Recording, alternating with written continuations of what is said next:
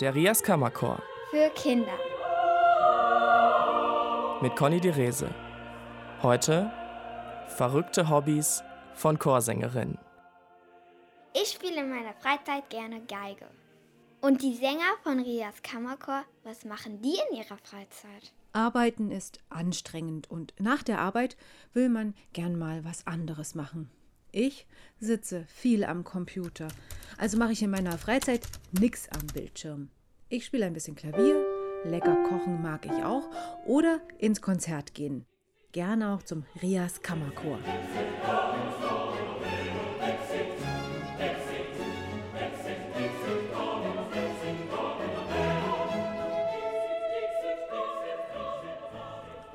So, und was machen jetzt die Sänger, wenn sie mal frei haben? Noch mehr Musik? Na klar, sagt Anja Petersen. Ja, ich spiele Akkordeon.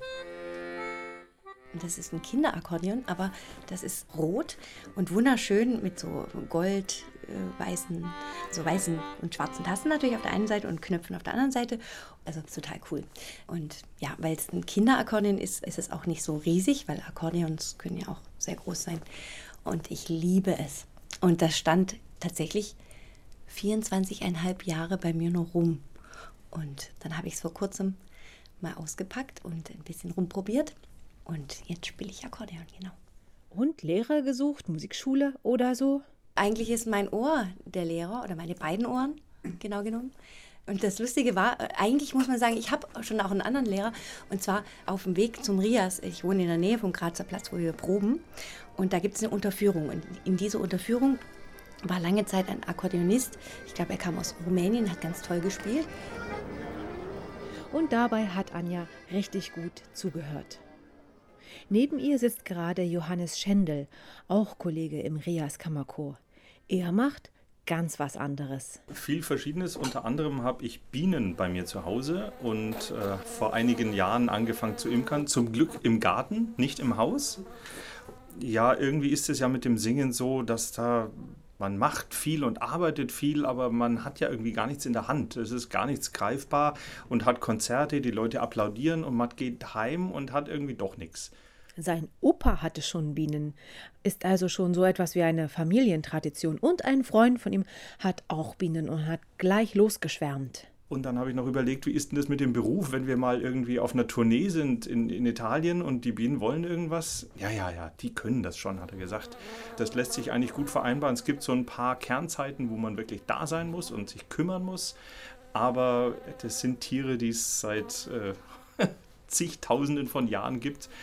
Und die kommen schon auch allein zurecht, sodass das eigentlich mit unserem Beruf gut zusammenpasst. Er hat, sagt er, dadurch viel mehr mit der Natur zu tun. Plötzlich wurde das Wetter für ihn ganz wichtig. Also auf einmal denkt man über die Jahreszeiten anders mit. So ein Jahr wie letztes Jahr, das total verrückt war, wo auf einmal irgendwie bis Ende April das richtig kalt war.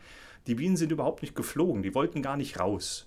Und die Obstbäume blühen und alles blüht und die Natur sagt, ja, ich bin ready, aber die Bienen sagen, nee, wenn ich jetzt rausgehe, dann ist mir zu kalt, dann sterbe ich ja, was soll das?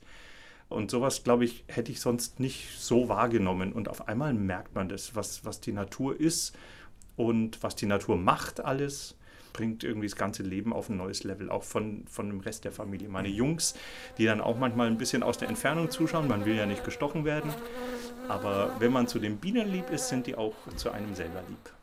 Vorteil für Freunde und Kollegen? Naja, ich, das ist schon, so ein Volk kann schon, wenn es gut läuft, 40 Kilo im Jahr bei mir machen. Ja, das ist schon, das esse ich selber nicht mehr auf. Ab und zu bringt Johannes Schendel ein Glas Honig für sie mit. Stefan Drechselmeier, auch Kollege beim Rias Kammerchor, ist eher ein Reisetyp. Nach Thailand hat es ihn gezogen, ziemlich weit weg nach Asien schönes Wetter, gutes Essen und er hat sein Hobby dort gefunden, nämlich wie man richtig massiert. Dort lernt man halt auch ein bisschen eben gestreckte Rücken, gestreckte Arme, wie man richtig sein Gewicht eigentlich einsetzt, um zum Beispiel jemanden vernünftig auch relativ kräftig massieren zu können, ohne dabei selbst zu stark zu ermüden. Das fand ich einen ganz tollen Aspekt, dass ich gesagt habe, wow, ich bin in der Lage, auch in so einem Kurs zum Beispiel dann irgendwie fünf, sechs Stunden pro Tag zu massieren Massagetraining im Hobbymodus. Super praktisch für ihn und die Kollegen und auch für die eigene Haltung im Chor wir stehen ja oft auch viel im Konzert, manchmal mit schweren Noten, wenn wir Matthäus-Passion oder solche Sachen eben haben, dann stehst du auch mal gerne zwei Stunden und hast natürlich ein gewisses Gewicht da und dann hat man, also ich zumindest habe dann gerne Verspannungen im Schulterbereich oder im unteren Rücken und sowas und da hilft es natürlich auch ein bisschen Bescheid zu wissen, wo da welche Druckpunkte sind und kommt man zwar nicht unbedingt selber ran, aber bei manchen halt eben schon, beim Arm zum Beispiel.